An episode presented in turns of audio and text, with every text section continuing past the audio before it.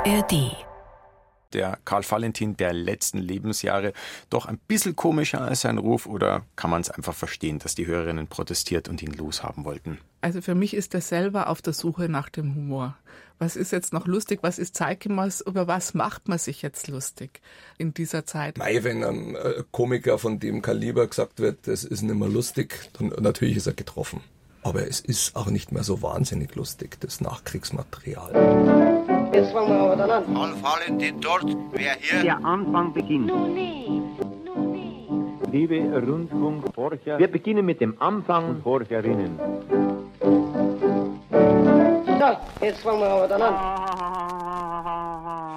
Karl Valentin ist tot, es lebe Karl Valentin. Im Februar 1948 ist der unvergessliche Volkskomiker, den Bertolt Brecht einen blutigen Witz nannte, vor 75 Jahren, also zurückgerechnet vom Produktionsjahr dieses Podcasts, ist Karl Valentin gestorben. Ein Rosenmontag war's, an dem er aufgefahren ist in den Komiker Olymp und in die Unsterblichkeit. So viel Pathos muss schon sein im Gedenkjahr zum 75. Todestag, in dem wir Valentin, den Podcast mit der Komiker Legende mit einer neuen Staffel fortsetzen. Mit neuen Themen, überwiegend neuen Gesprächsgästen, Valentin-Fachleute oder Fans, oft kommt es eher aufs selbe raus, und vor allem auch mit neuem Valentin-Tonmaterial. Also, damit das jetzt niemand missversteht, wir haben keine bisher unbekannten alten Aufnahmen neu entdeckt, aber in diesem Podcast haben wir es ja immer so gehalten, dass wir die verschiedenen Valentin-Themen anhand einer Handvoll passender Szenen diskutieren.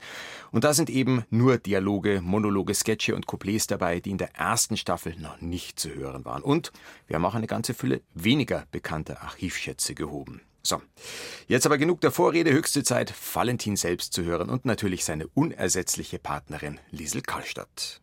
Wir danken Ihnen, Herr Valentin, im Voraus, dass Sie unserer Einladung Folge geleistet haben und wir bitten Sie, uns einiges über Ihr Leben und Treiben zu erzählen, zum Beispiel Ihre Jugendzeit, Ihre Geburt und so weiter und so fort. Was äh, hatten Sie gleich nach der Geburt für einen Eindruck von der Welt? Ja, als ich die Hebamme sah, die mich empfing, war ich sprachlos. Ich habe diese Frau in meinem ganzen Leben noch nie gesehen. Seine Geburt, von der Valentin da eben gesprochen hat, war am 4. Juni 1882. Gestorben ist er, wie gesagt, im Februar 1948, am 9.2., um genau zu sein. Weil das Leben bekanntlich mit dem Tod endet, wäre es irgendwie logisch gewesen, Valentins Tod und Ende ans Ende dieser Staffel von Karl Valentin, der Podcast mit der Komikerlegende zu setzen. Aber es war uns irgendwie zu absehbar und zweitens auch zu trist als Ende und darum haben wir gesagt, fangen wir einfach damit an. Zum Gespräch über Karl Valentins Tod und Ende begrüße ich daher nun Sabine Rinberger, Direktorin des Valentin Karlstadt Museums im Münchner Isartor, die mit Karl Valentins Leben von der Wiege bis zur Bahre vertraut ist. Wie nur wenige auf die Bahre kommt es diesmal besonders an. Grüß dich. Servus. Und da ist auch Richard Oehmann, bekannt von Dr. Düblingers geschmackvollem Kasperltheater, Frontmann der Band Kaffee Unterzucker, Schöpfer von Hörspielen im Bayerischen Rundfunk und Co-Autor und Regisseur des Singspiels beim Politiker der Blecken am Münchner Nockerberg. Einer, dem viele auch einen valentinesken Humor attestieren. Servus. Echt? Servus. Ich heiße übrigens Christoph Leibold.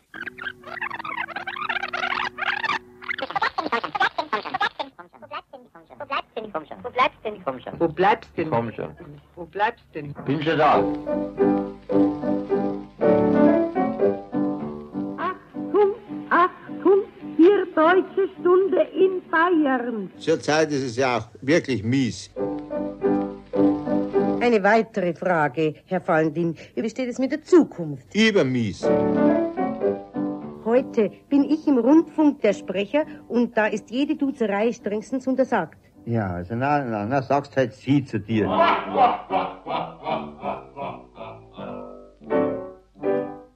Ja, und weil wir nicht im Rundfunk sind und weil es auch nicht mehr 1947 ist, sondern weil das hier ein Podcast ist und wir das Jahr 2023 schreiben, dürfen Sie du zu mir sagen, Frau Rimberger, Herr Oehmann, einverstanden? Ja, können wir gerne machen, wie Sie es wollen. So machen wir das. Was wir gerade von Valentin und Karlstadt übers Duzen gehört haben, war aus einem Dialog mit dem Titel Das Interview Aus dem stammt auch die Passage, die wir schon gehört haben, wo Valentin von seiner Geburt berichtet. Aufgenommen wurde der Dialog im März 1947 im BR, damals Radio München, knapp ein Jahr vor Valentins Tod. Das klang ja irgendwie noch recht komisch, aber so richtig komisch war Valentin in den letzten Lebensjahren nicht mehr. Dazu waren die Zeiten zu schwer und darüber wollen wir reden. Fangen wir mal mit dem Tod am 9. Februar 48 an. Die Geschichte ist nämlich traurig, irgendwie auch grotesk, zumindest so, wie sie gern erzählt wird. Wer mag sie kurz berichten? Die Sabine ist viel kompetenter als ich, was das, diese Daten betrifft. Also am 9. Februar Rosenmontag ist er gestorben, draußen in Planegg im Exil, weil dort hat er sich während des Krieges zurückgezogen, weil er sich äh, vor den Bombenangriffen so gefürchtet hat. Zu Recht, äh, denn tatsächlich wurde seine Stadtwohnung am Mariannenplatz 2 ausgebombt. Und äh, so lebte er mit seiner Familie in Planegg zusammen auch mit einigen Flüchtlingen, die im Haus untergebracht war. Also auch für Valentin eine schwierige Zeit, verbunden mit Hunger und Kälte. Es war auch ein sehr kalter Winter, ein legendärer Hungerwinter. Und äh, Valentin hat sich eine Lungenentzündung zugezogen, an der er schließlich gestorben ist. Um diese Lungenentzündung rankt sich eine Anekdote. Sie ist zumindest gut erzählt. Ob sie letztendlich wirklich so war, wissen wir nicht. Seine Tochter Bertha hat es so erzählt, dass er wenige Tage vorher, am 31. Januar, im bunten Würfel einer Kabarettbühne aufgetreten Wobei, ist. das ist zumindest Fakt. Das ist Fakt. Da ist er aufgetreten am Bordeauxplatz, wo heute sich ein Pennymarkt befindet. Und dort hatte er seinen letzten Auftritt und sei dort aus Versehen eingesperrt worden in der Garderobe vom Hausmeister, weil er ihn nicht mehr gesehen hat. Und dann hat er eine bitterkalte Nacht dort verbracht und sich mit dem Requisiten, mit dem Bühnenrasen zugedeckt. Genau, was auch immer genau das ist, der Bühnenrasen. Ja, das habe ich, aber das ist genau überliefert. Dann Aha. wiederum der Bühnenrasen. Also offensichtlich gab es da einen Art Teppich auf der Bühne und mit dem hat er sich zugedeckt und dann ist er völlig verstört am nächsten Tag mit dem Zug in Planegg angekommen. Wobei ich irgendwo gelesen habe, dass die Bertel zwar schon gesagt hat, er hat da in der Garderobe übernachtet und sich mit dem Bühnenrasen zugedeckt, aber in ihrem Text kommt das mit dem eingesperrt, glaube ich, gar nicht vor. Ich habe irgendwie das Zitat gefunden von ihr. Also die Bühnenrasen, Garderobengeschichte schon, aber versehentlich eingesperrt nicht, sondern ich habe irgendwo gelesen, dass sie sagt, Valentin sei zu seiner Pension gegangen und er wäre das Zimmer vergeben gewesen und drum wäre er selber zurück in die Garderobe. Diese Version gibt's auch. Okay. Äh, also ähm, es war auf jeden Fall ein passendes, tragisches Ende sozusagen. Also diese, diese Geschichte ist sehr metaphorisch. Und Rosenmontag auch noch, auch eine Und böse Pointe. Rosenmontag natürlich auch. Und dann ist er auch noch am Aschermittwoch beerdigt worden, weil am Mittwoch die Evangelischen beerdigt worden sind. Und Valentin war ja evangelisch und das nur alle 14 Tage. Die Geschichte mit der Garderobe, wir wissen nicht, ob sie wahr ist oder nur gut erfunden, aber gut erfunden auf alle Fälle. Das passende Ende wäre es für einen wie Karl Valentin. Vielleicht haben sie ihn auch zu schnell verscharrt und er war eigentlich scheintot und er hätte eigentlich, das kann man sich jetzt noch dazu denken, eigentlich noch zehn Jahre arbeiten können. und wäre noch sehr lustig geworden. Was wir definitiv ins Reich der, der Erfindung verweisen können, sind seine angeblichen letzten Worte. Weißt du sie, die ihm zugeschrieben werden? Irgendwas, wenn ich gewusst hätte, dass Sterben so schön ist oder irgend sowas. Genau, dann wäre ich schon von- früher gestorben. Das, Das ist, ist vom Sigi Sommer ihm untergeschoben. untergeschoben. Aber er hat sich wohl in die Seele von Karl Valentin hineinversetzt gefühlt und meinte, das wären die richtigen letzten Worte für Karl Muss Valentin. ich gar nicht. Würde ich widersprechen, dass das. Warum? Ja, das ist immer so eine schöne Behauptung, dass er vorher unbedingt am Leben sein wollte. Und äh, ja, ich weiß gar nicht, ob der ja so, so lebensfroh war die ganze Zeit. Also wenn das so gewesen wäre, dann hätte er sich nicht immer so Sorgen um sein Leben gemacht. Das Also stimmt natürlich. ja. Er, er war ja ein klassischer Hypochonder und hat immer Angst gehabt, dass ihm was passiert. Und ich glaube, wer am Leben nicht hängt, der muss sich nicht so Sorgen machen um sein Leben. Insofern passt dann vielleicht doch, was der Sigi Sommer ihm untergeschoben hat. Beerdigung am Aschermittwoch, zwei Tage nach dem Tod. Weiß man, wer da war? Der Weißviertel war da. Da gibt es sogar eine kleine Filmaufnahme dazu von der Wochenschau. Und der Josef Ratzinger war da. Den habe ich in der Filmaufnahme nicht gesehen, aber er hat es nachher selber nochmal bestätigt, dass er, weil er so ein großer Valentin-Fan war, zu Fuß nach Planegg gegangen ist. Ich weiß allerdings nicht, von wo er gestartet hat. Aber damals wahrscheinlich noch Theologiestudent. damals noch Theologiestudent und großer Valentin-Fan, sagt er. Und das andere Gerücht war doch das, also er hat so immer geheißen, der Valentin ist verhungert. Die haben ihn verhungern lassen, die Münchner. Das ist ja damit eigentlich auch Naja, also verhungert in dem Sinne nicht, aber ich, ich glaube tatsächlich, dass er keine 50 Kilo mehr gewogen hat, als er gestorben war. Also er war 1,80 gut groß. Er war, und wenn man die letzten Fotos sieht von ihm, gibt es eine schöne Reihe von dem tollen Fotografen Flöter, dann ist er schon sehr abgemagert. Aber das ist jetzt nicht ein, das muss man immer dazu sagen, das ist ja nicht ein Schicksal äh, des alleinigen Karl Valentin, Eben. sondern äh, man muss wirklich wissen, dass alle zu der Zeit geschaut haben, wo es was zu essen herbekommen haben und auch äh, was zum Heizen, meistens was kalt. Wie gesagt, es war ein legendär kalter Winter und es gab viele Hungertote in München und viele Obdachlose tatsächlich, weil ja viele Häuser zerstört und zerbombt waren und viele Flüchtlinge auch in die Stadt kamen, displaced person hier waren. Also es war ein ganzes Konglomerat an Not hier in München und dafür, glaube ich, war da Valentin noch ganz gut versorgt. Also ich weiß es von einem Besuch in seinem Haus in Planegg. Das hat mir seine Enkelin Anneliese Kühn noch erzählt, die ja da, glaube ich, sechs oder sieben Jahre alt war. Das Haus war im oberen Bereich, was voll mit flüchtenden Menschen. Mhm. Die wurden ja zwangsuntergebracht und das Zimmer von Karl Valentin war das einzige, das praktisch er alleine hatte. Immerhin, insofern Immerhin. privilegiert. Aber was ihr mit dem Hunger erzählt habt, da gebt ihr mir eigentlich gleich die Steilvorlage für die ersten zwei Szenen, die wir im Doppelpack in Ausschnitten hören wollen. Also man kann, glaube ich, schon festhalten, auch wenn er vielleicht einerseits mit diesem einen Zimmer so ein bisschen privilegiert noch war, er war Zaundeur und hat sicher keine Fettpolster gehabt, von denen er irgendwie zehren konnte. Und du hast ja gesagt, nach dem Krieg Mangel, Hunger, Kälte und diese allgemeine Not der Nachkriegsjahre, die Valentin am ich sag mal, am eigenen ausgezehrten Leib ganz besonders auch zu spüren bekommen hat. Die, um die kreisen viele Dialoge dieser Nachkriegszeit. Wir hören Ausschnitte aus Der ewige Friede und aus Die jetzige Lage aus dem März und aus dem September 1947. Wo war, waren Sie beim Einkaufen? Was heißt einkaufen? Beim Anstellen war ich. Drei Stunden habe ich mich umsonst angestellt beim Bäcker. Dann waren Sie also eine Angestellte beim Bäcker. Haben Sie denn auch was bekommen? Ah, woher? Nix habe ich gekriegt. Da schauen Sie rein mal Ihre Taschen. Kein Stiegelbrot haben wir zu Hause. Also es ist zum Verzweifeln. Was heißt zum Verzweifeln? Zum Verhungern wäre eigentlich der richtige Ausdruck. Ja. Aber das ist nur Übergang. Das ist nur Übergang. So, so. Das dauert vielleicht noch 10 bis 20 Jahre, bis die gesprengten Brücken wieder alle in Ordnung sind. Dann gibt's wieder alles, was unser Herz begehrt. So, so. Also dann müssen wir noch 20 Jahre lang hungern. Kann schon sein, aber dafür schmeckt's dann umso besser. Oder haben Sie noch nie das Sprichwort gehört, Hunger ist der beste Koch? Was sagst jetzt du zu der jetzigen Lage? Ja, nette Lage. Bald werden wir uns ganz hinlagern. Weil wir verhungern nicht mehr stehen können. Dann haben wir die richtige Lage. Dann braucht nur mehr der Herr Bezirksarzt kommen und den Hungertod feststellen. Dann sind wir friedhofreif. Das stimmt. Versuchsweise hat man kürzlich bei einem total Verhungerten Wiederbelebungsversuche angewendet und hat dem Verhungerten eine ganze Leoniwurst vor die Nasen hingehalten. Aber der Wiederbelebungsversuch blieb ohne Erfolg, weil der Verhungerte wegen einer Leoniwurst gar nicht mehr auf diese miese Welt zurückkehren wollte. Die meisten Männer haben schon so magere, eingefallene Backen, dass sie beim Rasieren einen Kartoffel ins Maul nehmen müssen. Stimmt ja, schauen Sie mich an. Ich bin ja nur mehr ein Knochengerüst. Auf Münchnerisch eine Borner Ruine. Meine entkleidete Brust gleicht einer Tafel Wellblech. Meine Frau hat erst kurz kommandiert, Brust heraus. Und auf meinem Rippen hat sie dann gelbe Rüben gerieben.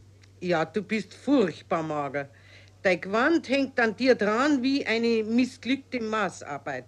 Ja, wenn der Wind weht, dann flattert mein Gewand an mir umeinander wie eine lange Fahne an einer Fahnenstange.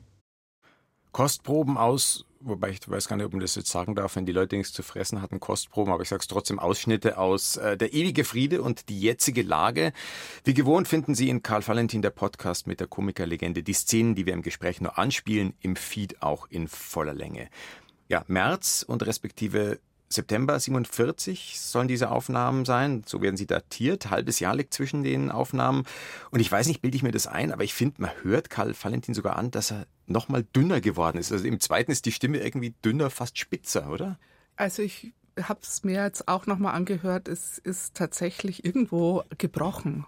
Man hat ihm ja gesagt, ähm, diese Sachen sind ja nicht wirklich mehr angekommen im Rundfunk. Die Leute haben angerufen, sie sollen endlich aufhören mit dem Schmarrn. Es wurde ihm gesagt, er soll zeitgemäßes machen. Das hat er sich dann auch bemüht. Das zeitgemäße war natürlich nicht so lustig, wie man sich das vorgestellt hat oder weiß nicht, was man sich genau unter zeitgemäß mhm. vorgestellt hat oder sollte das ein ganz flacher Humor sein? Den Vielleicht war gerade das zeitgemäß gedacht, äh, weil es sozusagen Ablenkung bieten sollte. Das war ja aber nie so Valentins Sache. Also er ist, man, man hat so eine Verunsicherung bei ihm auch im Sprechen. Er verspricht sich ab und zu. Also man hört sehr stark, dass das sehr abgelesen ist. Also man merkt, dass sie geprobt hat, mehr, also vielleicht sich den Text genauer angeschaut war hat. War wahrscheinlich immer schon so. Und war wahrscheinlich immer so. Und, und bei ihm merkt man so richtig, wie es, wie es abliest. Und die, man merkt, die sind, also müde ist er auf alle Fälle. Und beim zweiten hört man auch so ein bisschen so Schmatzgeräusche, wie bei alten Leuten, wo die dritten Zähne nicht mehr sitzen. Also weil Gut, irgendwie das, das Gebiss. Das ihm jetzt nicht vor. nein, nein, aber, aber äh, manchmal kennt man das doch, dass das Gebiss irgendwie dann zu groß ist, weil der Kiefer irgendwie eingeht. So hört sich das an für mich. Der war wahrscheinlich einfach insgesamt nicht in Topform, weil der hat wahrscheinlich auch nicht so viel gespielt oder kaum mehr gespielt. Und das unterscheidet ihn von der Liesel Karlstadt, weil die hat ja die ganze Zeit fast durchgespielt. Ja?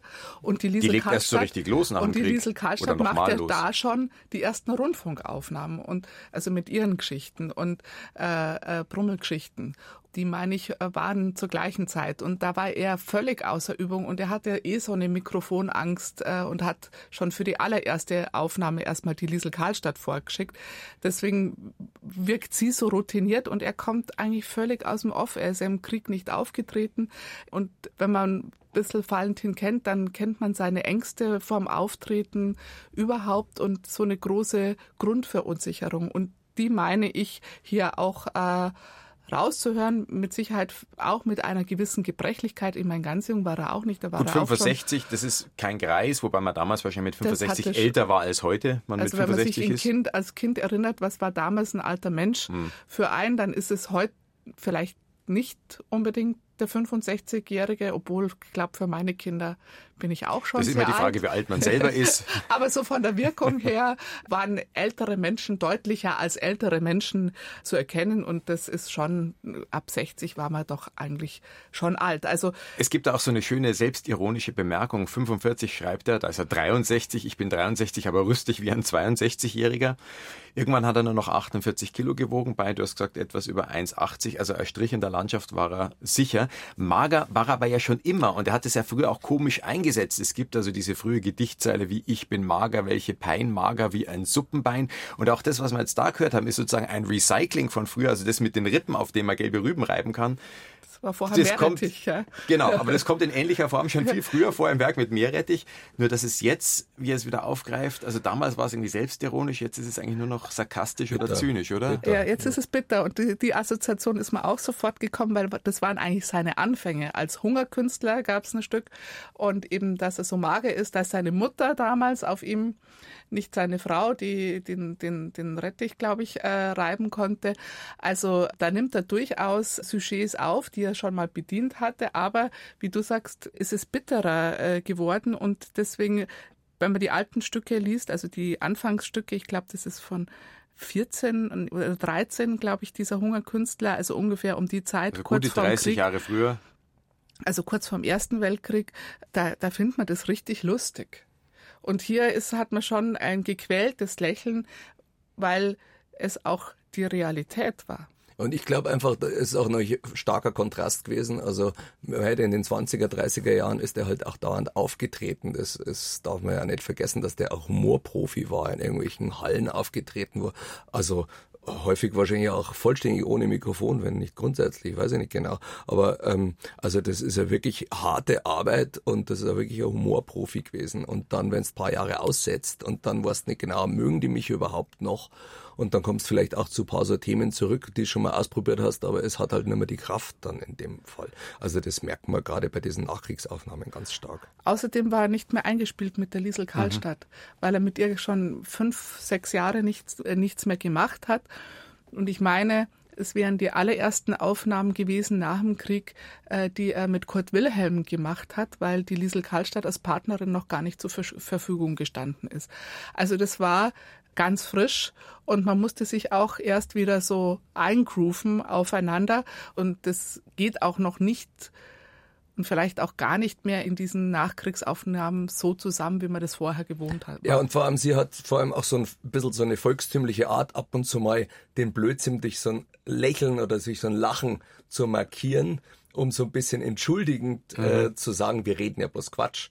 Das hat sie manchmal, aber sie wahrscheinlich auch ein bisschen Brücke bauen will zum Publikum, was er jetzt nicht so hat. Ja, auch und weil das das war, was sie seit äh, Jahren jetzt Früher gemacht auch schon hat. gemacht hat, aber ja, also nach, also die hat ja praktisch zunehmend ab 35 solche Sachen gemacht und auch in in der Nachkriegszeit dann mit solchen Sachen angefangen. Also die war schon in einem anderen Duktus.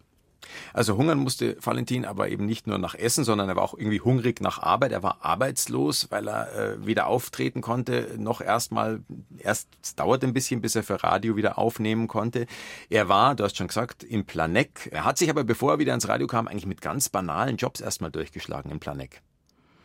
Ja, er hat halt angefangen, irgendwelche Sachen zu drechseln und äh, die anzubieten. Also er war gelernter Scheiner und hat mehr oder weniger wieder Dinge geschnitzt und Und angefertigt. Scherenschleifen, glaube ich. Genau, Scherenschleifen hat er auch gemacht. Und es wird auch kolportiert, dass er sich um eine Hausmeisterstelle im äh, Stadtmuseum beworben hat. Ach so, kolportiert. Ich habe gehört, 46 oder gelesen, war er mal kurzzeitig Depotverwalter der Musikinstrumentensammlung des Ja. Münchner Stadtmuseums. Das ist ein bisschen mehr als ein Hausmeister. So, ja, also Depotverwalter. Ich weiß jetzt gar nicht, wie das einzuordnen ist. Äh, Du sagst, es wird kolportiert. nein, da, da gibt es schon Belege Okay. dafür. Ja, Äh, es war jetzt vielleicht falsch. Äh, Aber so ein. Verwaltungsjob, Valentin, da scheint er mir, also meine, hat eine Affinität zu Musik und auch zu Musikinstrumenten, aber so Depotverwalter, da scheint er mir die eklatante Fehlbesetzung, oder? Offensichtlich war er auch nicht lange dort. Ich, ich, ich denke, das war so ein, aber das ist jetzt äh, Vermutung, das war eher so ein Gnadenjob, dass man gesagt hat, man kannte ihn ja äh, noch, du, dann kannst du dich hier um die Musikinstrumente. Also wir haben keine Wohnung für dich, aber einen Platz im Stadtmuseum. Hier im BR gibt's einige Figuren, die halt durch die Gänge streichen und äh, nicht wissen, wohin und Geschichten von früher erzählen. Also das wäre doch ein guter Job für einen Valentin gewesen. Schon vorher im September 45 bekommt Karl Valentin immerhin grünes Licht von den zuständigen US-amerikanischen Offiziellen wieder im Rundfunk zu senden und er ist auch gleich voller Pläne. Im Oktober 45 notiert er meine Vorhaben. München soll wieder lachen lernen und dann weiter. Errichtung einer Singspielhalle, ähnlich wie Platzl. Errichtung eines heiteren Museums, ähnlich Ritterspelunke. Errichtung eines eigenen Filmateliers und einiges mehr. Aber es kommt dann erstmal nur zu Sendungen in Radio München im kleinen Umfang, ab Januar 46 einmal die Woche, aber immerhin fünf Minuten. Aber das dürfte wahrscheinlich auch erstmal ernüchternd gewesen sein, weil er ist ja eigentlich erstmal voller Pläne, aber dann wird er ausgebremst. Ja, da hat er halt nochmal alles so aufleben lassen, was er für sich so vorgestellt hat. Ich weiß auch nicht, wie entschlossen er seine Künstlerkarriere wieder angepackt hat. Ich meine schon, dass es mit, mit ähm, Entscheidungsneurosen auch voranging. Mache ich das nochmal, fange ich das nochmal an oder fange ich es nicht mehr an? Die Liesel Karlstadt hatte da auch ein Interesse dran, weil sie zwar schon solo unterwegs war, aber die waren beide geprägt von Existenzängsten in dieser Zeit. Wie geht's weiter? Und dann macht er halt nochmal den ganzen Fächer auf, auch für sich. Das ist für mich so sowas wie eine Selbstmotivation. Was könnte es alles geben und was gibt's für mich für eine Zukunft hier noch? Und diese Idee von dem Filmemachen, die meisten konnte er gar nicht realisieren, Drehbücher, die er geschrieben hat. Also jetzt vielleicht gibt's jetzt nochmal die Möglichkeit, das endlich zu tun und meine Drehbücher zu realisieren. Gerade wegen der US-Militärregierung. In die setzt er, glaube ich, auch große Hoffnung in Ja, weil er Sachen diesen, Film. er will ja diesen amerikanischen Großfilm machen, den amerikanischen großen Humorfilm wie Charlie Chaplin. Er schreibt das, doch mal, jetzt sind die Amerikaner da, jetzt wäre meine Zeit gekommen, besonders im Film, aber das wird nichts. Das wird nichts, weil das erlebt er eigentlich gar nicht mehr und da war er vielleicht noch ein bisschen zu früh dran, äh, dass die Amerikaner ihn entdecken konnten. Schließlich kriegt er dann immerhin doch noch eine Sendung im Radio, also mehr als diese fünf Minuten anfangs. Die Sendung heißt Es dreht sich um Karl Valentin. Auch die Liesel Karlstadt ist dann wieder mit dabei nach langen Jahren.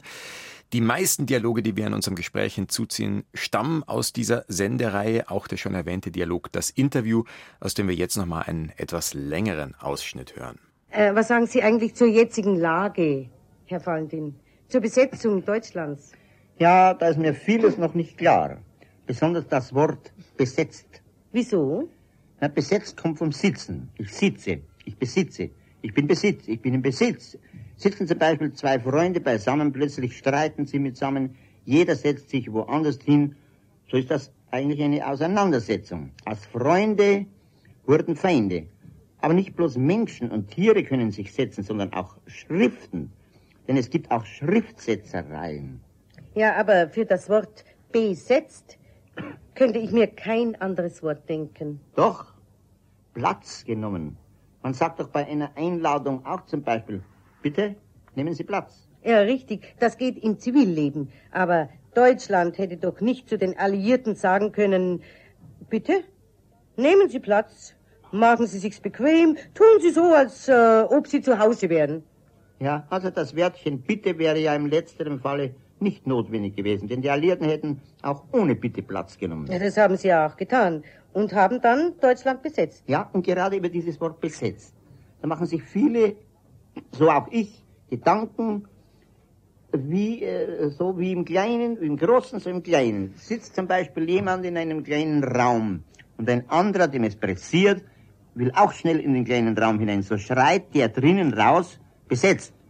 Der Herauswartende weiß nun, dass er so lange warten muss, bis der drinnen ist, den Raum wieder verlässt. Dann erst kann der andere hinein.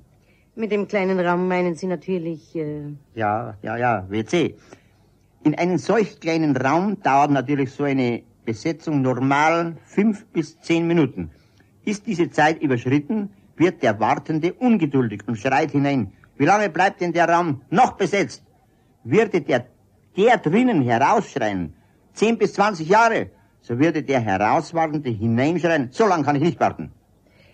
Äh, wie ist denn das nun mit der Besetzung eines großen Raumes? Äh, sagen wir die Besetzung Deutschlands. Ja, da kann man schwer einen Vergleich ziehen. Erstens sitzt die Besatzung nicht, zum größten Teil fährt dieselbe mit Autos, was bei der Besetzung des kleinen Raumes WC-technisch natürlich nicht möglich ist. Karl Valentin und Liesel Karlstadt diskutieren über die Besetzung Deutschlands nach dem Zweiten Weltkrieg. Was ich da irgendwie interessant finde, er knüpft ja so an diese alte Methode an, mit der Sprache zu spielen, Worte zu zerpflücken. Über dieses Worte zerklauben werden wir auch noch reden in einer eigenen Episode von Karl Valentin, der Podcast mit der Komikerlegende. An dieser Stelle erstmal so viel. Es ist eine alte Strategie, die er anwendet, aber es funkelt irgendwie nicht mehr so wie früher, oder? Also hat er es nicht mehr drauf? Äh, es ist schon so, dass man sich denkt, ja, wenn das Ganze jetzt geprobt wäre und Sie hätten es öfter gelesen und das Ganze vielleicht ein bisschen schneller und ein bisschen trockener rübergebracht und dann, so wie bei mehreren von diesen Sprachscherzen, also Fremde in der Fremde und da gibt's noch ähm, etliche andere Beispiele, wo es halt dann so, also wenn Sie es richtig ernst nehmen und da kommt der nächste Geschmarrn daher und dann spiralisieren sie sich so irgendwie immer mehr in den Unfug rein, als ob das irgendwie wahnsinnig ernsthaft wäre und, und es wird immer bläder eigentlich. Aber und das, das heißt vielleicht ja sogar dann gescheiter, aber, aber in dem Fall ja, besetzt. Und also auch dieser Witz zum Beispiel, dass man jetzt mit dem Auto jetzt im, im WC jetzt nicht so gut rumfahren kann, das, das könnte eigentlich so schön nebenher kommen, dann ist es lustig. Also es ist vielleicht nicht nur der Text, der gar nicht so schlecht wäre, sondern die Performance, an der das leidet? Es ist einfach Probensache und wo man vielleicht durch Übung oder öfter vortragen vor, vor Publikum vielleicht dann auch merkt, ah, da, da passt noch das dazu. Ich meine, das haben die ja oft live sehr oft ausprobiert. Aber ich glaube, es hat auch mit mangelndem Eingespieltsein zu tun, ja, weil das war das ja die Kunst von von Valentin Karlstadt, dass er sich auf die Dinge durchaus in der Improvisation gar nicht so geprobt, wie Ping-Pong-Bälle hin und her gespielt hat. Da hat der eine das gesagt, die andere mhm. hat das so. Und das fehlt hier so. Aber ja. das kannst du nur machen, wenn du den, den, Text schon kennst, dann kommen die Zusatzideen. Also, aber wahrscheinlich sicher. ist es beides. Er ja. ist für sich etwas hölzern und das Zusammenspiel ist genau. auch nicht mehr so eingeübt. Und es ist natürlich für heutige Ohren auch solche Sachen wie, dass man nochmal das WC erklärt. Das ist natürlich für uns heute ein bisschen falsch. Aber ich glaube, das hätte es wahrscheinlich damals auch nicht gebraucht. Da hat man so das Gefühl, man vertraut nicht mehr darauf, dass die Leute das irgendwie selber erkennen. Ja, aber raffen. das hat er auch öfter mal, in, also in früheren Texten zum Beispiel, dass man sagt, also wir, ja, heute singen wir bloß Blödsinn. Also dieses Blödsinn kommt sehr häufig vor. Über den Blödsinn werden wir auch noch reden in der fünften reden, Episode. In der fünften Episode, da, kurz. Vorschau. Aber da ist, da kommt soon. es so, da kommt es auch immer so als Erklärung, kleine Bemerkung, wir machen ja bloß Spaß. Und das braucht's heute schon lange nicht mehr. Die Hörerinnen und Hörer, die fanden jedenfalls das, was Valentin und Karlstadt da trieben, irgendwann nicht mehr so richtig lustig. Vor allem auch das, was wir vorher gehört haben, so dieses Elend so breit treten, den Hunger. Es hagelte dann bald äh, Proteste, Briefe, in denen sehr unschöne Dinge standen, sowas wie schmeißt den Deppen naus. Was die Leute so erzürnt hat, davon geben die beiden folgenden Ausschnitte nochmal einen Eindruck. Nochmal eine Passage aus das Interview und aus Der ewige Friede. Ich habe die Militärregierung um Genehmigung einer Freilichtbühne gebeten, und zwar mitten auf dem Marienplatz. Auf dem Marienplatz? Ja, und was wollen Sie da zur Aufführung bringen? Ein Trauerspiel. Ein Trauerspiel? Sodom und Gomorra. Die Kulissen ringsum die Freilichtbühne haben wir bereits. Das sehen Sie jetzt wieder an der Erfindung der Atombombe. Das ist doch eine wunderbare Sache. Diese Erfindung könnte uns den ewigen Frieden bringen. Ja, sind Sie denn übergeschnappt, Herr Huber? Ja, haben denn Sie in der Zeitung nicht gelesen von der furchtbaren Wirkung, die nur eine Atombombe verursacht? Stellen Sie sich vor, wenn tausend solche Atombomben zu gleicher Zeit losgehen, dann wäre die ganze Welt in Trümmer und alles Leben von Mensch und Tier erloschen. Na also, Frau Meier, haben wir's ja, dann stimmt es doch. Da hat uns der Erfinder dieser schrecklichen Waffe den ewigen Frieden gebracht. Der ewige Friede durch die komplette Auslöschung der Menschheit und davor Valentins in Trümmer liegende Heimatstadt München als Kulisse für ein Trauerspiel. ist eigentlich alles wahnsinnig apokalyptisch und also man muss sich nicht wirklich wundern, dass die Leute das nicht so richtig komisch fanden. Glaubt ihr denn, dass Valentin selbst es komisch fand? Ich glaube, richtig lustig hat er es nicht gefunden, aber es war eher so dieser bittere Humor, den er halt da gehabt hat. Also das hat ihm einfach entsprochen. Aber also, dass er selber das äh, für einen Lacher gehalten hat, das glaube ich jetzt nicht. Ich finde, das spiegelt die ganze Verzweiflung wieder, in der Valentin selber war. Also der hat äh, ich, ich glaube, es ist wirklich nicht mehr richtig gelungen, die Dinge komisch zu sehen, sondern nur noch völlig verzweifelt. Und das hat einen gewissen Sarkasmus und das macht es natürlich auch nicht lustig. Da kommt auch ein bisschen sowas durch wie, es geschieht euch ja ganz recht ihr habt es ja nicht anders verdient, meine ich schon zu hören. Es gibt ja dann auch ähm, aus der gleichen Zeit dieses berühmte Couplet, wenn ich einmal der Herrgott wäre, mhm. das geht ja dann, endet ja dann, wenn es keine Kriege gibt da mehr, dann schickt eine Sinnflut und lasse alle ersaufen. Also es geht immer, Auch es endet immer mit dem völligen Weltuntergang. Ja.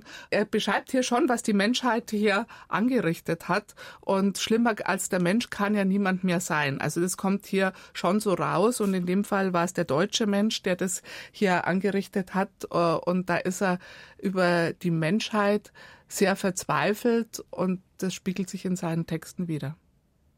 Es dreht sich um Karl Valentin, wird quasi zweimal abgesetzt, im Herbst 46 und dann gibt es ein Jahr später, 47, nochmal einen neuerlichen Anlauf, aber die fünfte Folge, die wird dann gar nicht mehr ausgestrahlt.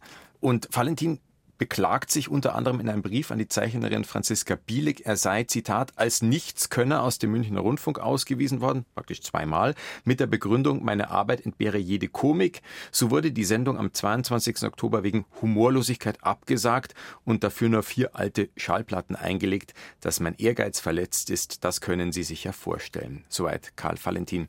Also, dass er auf dieser Humorlosigkeit so rumreitet, spricht ja irgendwie schon dafür, dass er es irgendwo doch Komik fand oder eine Form von Gelungen gelungener Komik, wenn auch schwarze Komik oder schwarzer Humor. Naja, aber, aber ob das jetzt selber als, als die Schenkelklopfer betrachtet hat, das, das weiß ich jetzt nicht. Da sind, gut, da sind jetzt unterschiedliche Nummern dabei, das sind auch einfach so verschiedene Geschichten, wo interessanterweise auch lustig, also die, die Liesel Karlstadt mal diejenige ist, die ein bisschen deppert ist und er ist irgendwie derjenige, der vernünftige Fragen stellt. Also kommt ein bisschen, sonst ist ja eher so, mhm. häufiger so, dass er der Depperte ist und ist und sie stellt die ernsten Fragen oder die Stimme der Vernunft und da ist es ein paar Mal umgedreht. Das ist eigentlich ganz witzig manchmal. Aber mei, wenn einem äh, Komiker von dem Kaliber gesagt wird, das ist nicht mehr lustig, dann, äh, dann sieht das vielleicht einfach selber nicht. Und äh, dann, natürlich ist er getroffen. Aber es ist auch nicht mehr so wahnsinnig lustig, das Nachkriegsmaterial. Also für mich ist er selber auf der Suche nach dem Humor. Was ist jetzt noch lustig? Was ist zeitgemäß? Über was macht man sich jetzt lustig in dieser Zeit? Ich glaube, da hat er selber mit sich gerungen. Er hat es schon versucht, aber das merkt man, finde ich, eben diesen Texten auch sehr an. Manche sind ja auch grandios in ihrer Aussage, wie das schon erwähnte, wenn ich einmal der Herrgott wäre. Das finde ich schon fast philosophisch, aber halt nicht zwingend lustig. Und da ringt er, glaube ich, selber mit, mit seiner eigenen Form von Humor und dieses etwas Lamoyante, das der Valentin auch in dem Billigbrief hat, das hat er vorher schon gehabt, dass er nicht richtig gesehen wird, aber dieses Klagen, das kommt dann äh, in, in Briefen öfter vor. Es gibt ja auch an, einen an den Kim Pauli, wo er so schreibt über, ich habe meine Bayern schon kennengelernt. Überall bin ich beliebt und bekannt, außer bei den Indianern, bei den Eskimos und bei den Münchnern, wo er sich auch so verkannt fühlt. Das geht dann, ist dann immer zwischen Verzweiflung und Selbstmitleid, was da drin steht. Übrigens, die Franziska Bielek hat ihm immer seine seine Lebensmittelmarken gegen Zigaretten getauscht. Das, das war noch wichtiger Rauchen das als war Essen. Noch für ihn noch wichtiger Rauchen und als das, obwohl als er Asthmatiker Essen. war. Ja, und ähm, die äh, es, es gab ja wohl auch äh, oder sie hatte irgendwelche Zigarettenzuteilungen und die hat sie eben gegen Lebensmittelmarken eingetauscht. Es gibt ja eine Passage, also wo sie glaube ich ein zweites Mal versucht haben, äh, Valentin Karlstadt Szenen zu machen im BR und wo er sich im Rundfunk darüber beklagt, dass er im Rundfunk nicht gesendet Genau, wird. das ist das, was ich gesagt habe, 47 nochmal so ein Nachklapp oder eine zweite Chance und die wird dann gar nicht erst gesendet. Genau. Und da reden sie aber, wir waren eine Zeit lang zu hören, jetzt sind wir nicht mehr zu, wissen zu hören, weil wir. Und das ist so eigentlich, also haben. auch wenn er natürlich äh, gerade, also was sein Film betrifft, wo er in den 30er Jahren wirklich nicht so viel hat machen dürfen, wie er wollen hätte, also sich zu Recht beklagt hat vielleicht, aber wuselnde Künstler, die sich beschweren darüber, dass sie zu wenig beachtet werden, das ist nie besonders interessant. Und nie das besonders ist, lustig. Es ist nie Komisch. besonders lustig. Und dann gibt's noch eine Passage, wo er erklärt, wie, wie der Komiker arbeitet. Das ist auch nicht besonders interessant. Also äh, ja, de, de, also man merkt auch schon, dass er schon also ein bisschen in, in, in, der Verteidigung und ähm, Mhm. äh, verletzt ist und und dann halt lieber klagt. Aber das ist halt einfach dann keine gute Komik. Und der Kim Pauli, den du schon erwähnt hast, Sabine, der Volksliedsammler, dem schreibt der Valentin auch, glauben Sie noch an eine Nachwelt? Die Atombomben sind schon da. Also das können wir auf alle Fälle festhalten, diese apokalyptische Grundstimmung ist extrem ausgeprägt beim Valentin in dieser Zeit. Und Ja. nicht nur rückblickend auf den Zweiten Weltkrieg, sondern auf das, was jetzt vielleicht noch kommen mag. Atomzeitalter. Kann man ja in der Zeit sehr gut nachvollziehen. Klar, Nagasaki, Hiroshima ist gerade ganz frisch. Ja, und auch München hat ja ausgeschaut. Also in der Retrospektive ist es immer einfacher zu sehen, weil man sieht vielleicht Bilder von zerstörten München, die von uns keiner mehr in, in dieser Dimension kannte. Und dann wieder aufgebaut, ist ja alles gut ausgegangen. Aber äh, für die Menschen, die damals in der Zeit dort lebte, war das überhaupt nicht klar, wie das ausgeht. Die haben eine völlige Katastrophe hinter sich, ein unglaublich angstbehaftetes Leben. Die haben ja Jahre in permanenter Angst gelebt und jetzt muss man sich den Valentin da drin nochmal vorstellen, der ja von Angst permanent gebeutelt wurde und den das durch Mark und Bein ging, wie allen anderen auch, aber vielleicht noch verhafteter war und in dieser Angstsituation heraus in eine neue rein, wo wie lang geht es gut, was passiert als nächstes, was machen die Amerikaner mit uns, ist es jetzt gut oder schlecht, das finde ich höre ich ein bisschen in dem Besetzungsdialog raus. Kann ich jetzt meinen Film machen oder wird es jetzt noch viel schlimmer? Also das ist eine völlige Lebensverunsicherung im Leben, aber eben auch als Künstler, der völlig aus der Übung wieder versucht, an das anzuknüpfen, äh, was vorher war. Ja, und zwar nicht mit 40, sondern mit äh, Anfang 60. Wo man nicht unbedingt 60. per se nochmal ganz neu durchstartet. Und dann kommt bei ihm ja auch immer das dazu, dass bei, für ihn ja immer die gute alte Zeit vor 1914 war. Also für ihn war der Schon erste sehr Weltkrieg lang her, schon ja. so eine Katastrophe. Also das ist zwar, ob das jetzt wirklich die gute alte Zeit war, das sei mal dahingestellt, aber das war natürlich seine Jugend und Kindheit und da war es Schäferärm und dann ist halt schon einiges an Katastrophen passiert. Also und kein dann ist Wunder. ihm mal zwischendurch sehr, sehr gut gegangen. Ja. Und das hat er aber, diesen Status hat er verloren und das ist ihm natürlich dann durch diese Briefe an den Rundfunk natürlich äh, ganz klar gemacht worden, dass, dass er halt diesen Status gar nicht mehr hat und jetzt muss er wieder hochkommen. Das muss man in dem Alter erstmal schaffen. Noch dazu, wenn man Hunger hat, gleichzeitig auch noch. Also kein Wunder, dass ihm da der Glaube an die Nachwelt abhanden kommt. Man kann den Begriff Nachwelt vielleicht auch noch auf was anderes beziehen, auf das Jenseits. Ich habe anfangs gesagt, der Valentin ist aufgefahren in die Unsterblichkeit und wir stellen ihn uns ja eigentlich im Humoristen Himmel vor, so es den geben sollte. Trotzdem machen wir jetzt noch einen Abstecher in die Hölle, was wir jetzt noch ausschnittsweise hören. Die komplette Nummer gibt es auch einzeln zum Anhören im Podcast-Feed. Was wir ausschnittsweise hören, ist keine Aufnahme aus der Nachkriegszeit, sondern schon von 1928 eine Übertragung aus der Hölle. Achtung, Achtung, hier deutsche Stunde in Bayern. Übertragung aus der Hölle, Wellenlänge 75 Trillionen. Sehr geehrte Erdenbewohner, mein Name ist Meier aus Deutschland.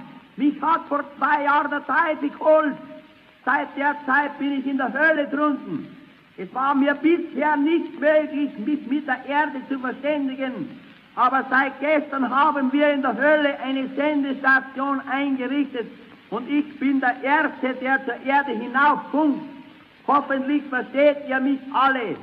Mir gefällt es ausgezeichnet in der Hölle. Nur mit der Presserei bin ich nicht zufrieden da herum, bei uns in der Hölle. Da gibt es nur Feiersalamander und Kreuzoternkompott. Auch sonst gibt es viel Arbeit, weil wir alle Augenblick auf die Welt rauf sollen und was holen sollen. Oh mein, wenn wir dies alles holen würden, was die Leute wünschen, da würden wir nicht mehr fertig.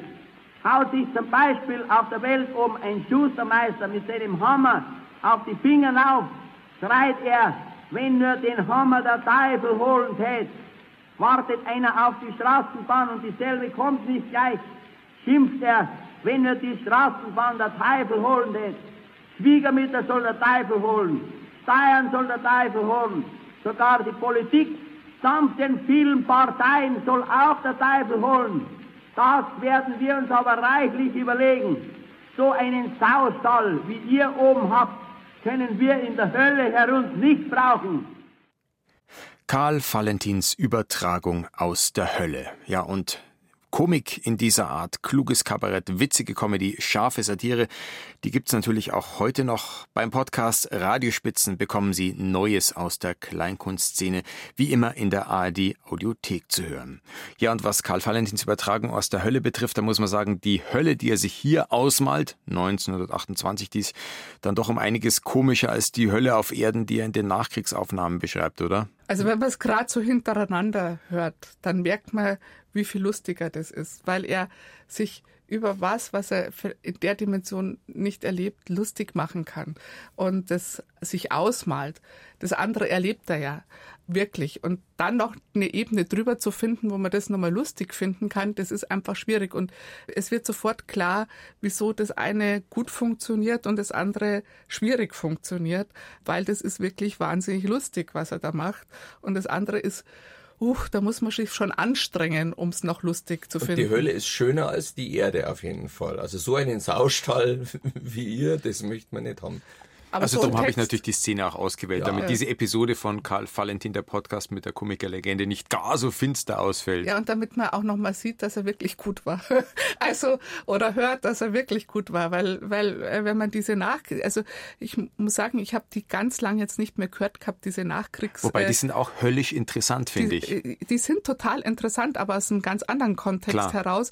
Das ist eher aus einer, einer Analyse oder aus einem Verstehen für den Menschen Valentin oder in welcher Lebenslage befindet er sich oder in welcher Lage befindet sich München und Deutschland und wie ordnet Valentin diese ganze Geschichte auch ein, also wo er sehr deutlich sagt, also dass wir hier in diesem Zustand leben, das haben wir uns schon selber zuzuschreiben. Das finde ich eine, Mhm. eine sehr, sehr spannende Aussage in dieser Zeit, so früh schon das zu sagen, wir sind ja selber schuld. Aber wir haben ja dafür auch im Podcast-Feed auch die sehr lustigen und komischen Szenen und wir haben die, sag ich mal, interessanten, aufschlussreichen. Und- es ist alles drin vorhanden. Und ich muss auch sagen, ich habe also ich bin aufgewachsen mit drei Valentin-Platten, die sind bei uns im Kinderzimmer gelaufen, also wie die Pumuckl-Platten so ungefähr und wesentlich häufiger als als jetzt die Europa-Märchen-Platten. Also man hat einfach nebenher, während man geputzelt oder sonst was hat, hat man Valentin Mhm. laufen lassen und das war da drauf mit der Hölle und das war, das ist eigentlich so ein bisschen wie so nochmal im Schnuller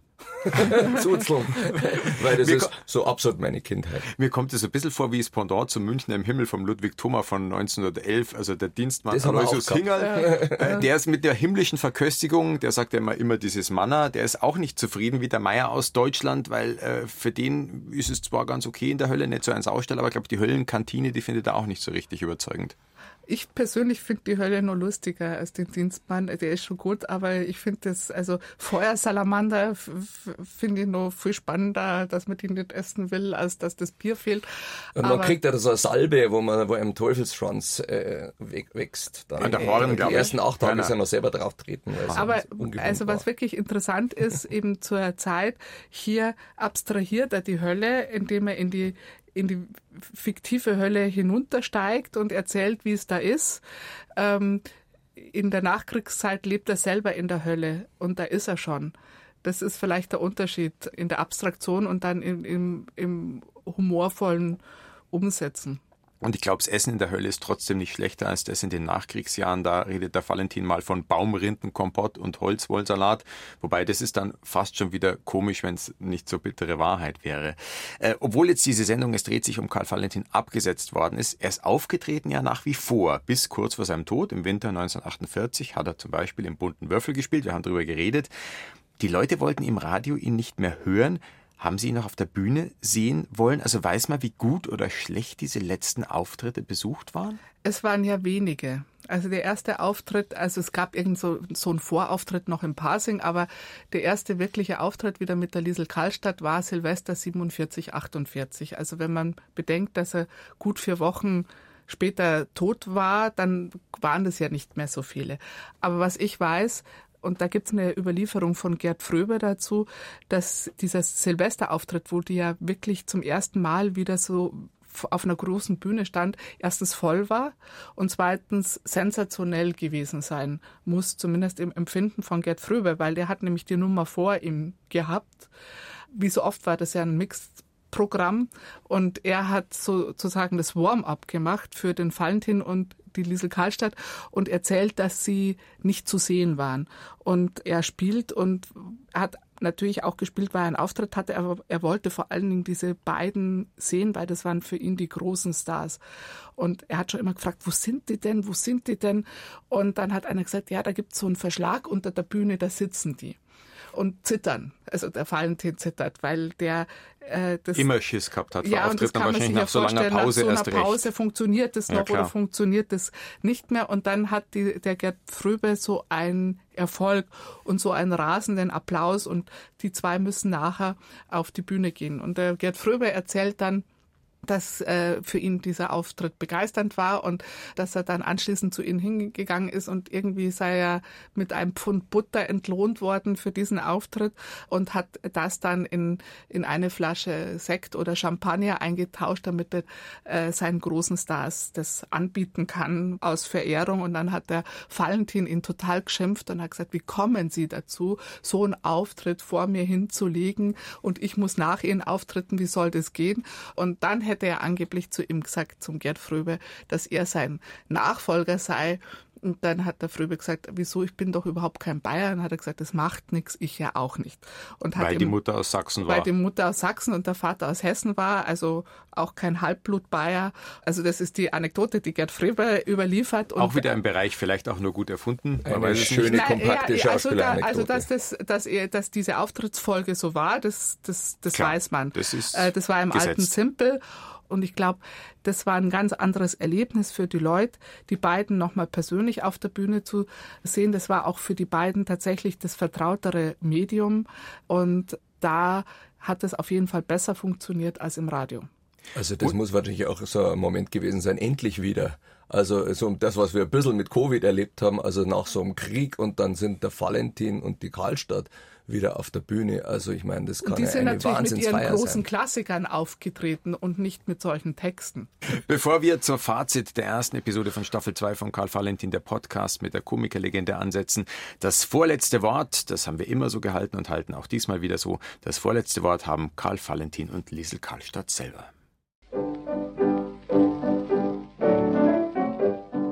Wir danken Ihnen, Herr was, Valentin. Was heißt du ihr? Wir sind doch per Du. Das verstehen Sie auch wieder nicht. Das ist aber so, ist aber so, ist aber so.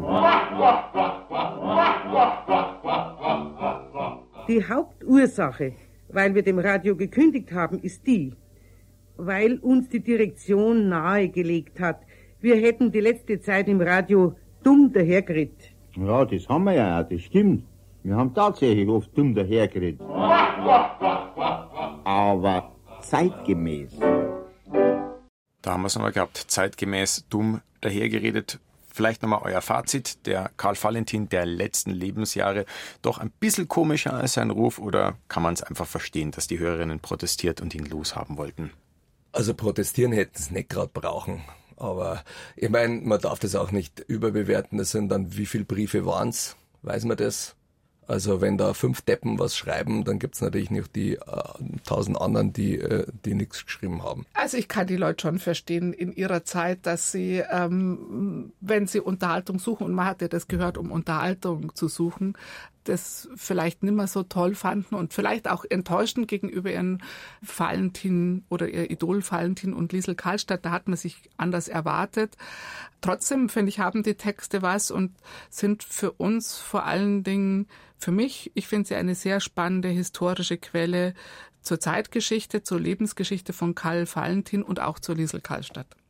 Das war Episode 1 der zweiten Staffel von Karl Valentin, der Podcast mit der Komikerlegende. In der nächsten Episode sprechen wir über Valentin und die Politik, ein Thema, das jetzt auch schon ein bisschen so immer angeklungen ist. Sabine Rimberger ist dann auch wieder mit von der Partie und Richard Oehmann taucht in der letzten Episode wieder auf, wenn wir über den Tiefsinn im Werk des Blödsinnskönigs Karl Valentin reden. Ich danke euch fürs Erste. Gern geschehen. Sehr gerne. Du wolltest jetzt gerade nur nicken. Nicken geht nicht im Radio. Ja, ähm, ich habe es trotzdem abgenickt. Nein, es war eine große Freude. Ich habe gerade den Kopf geschüttelt und keiner hat's gehört. Nächstes Mal nick ich laut.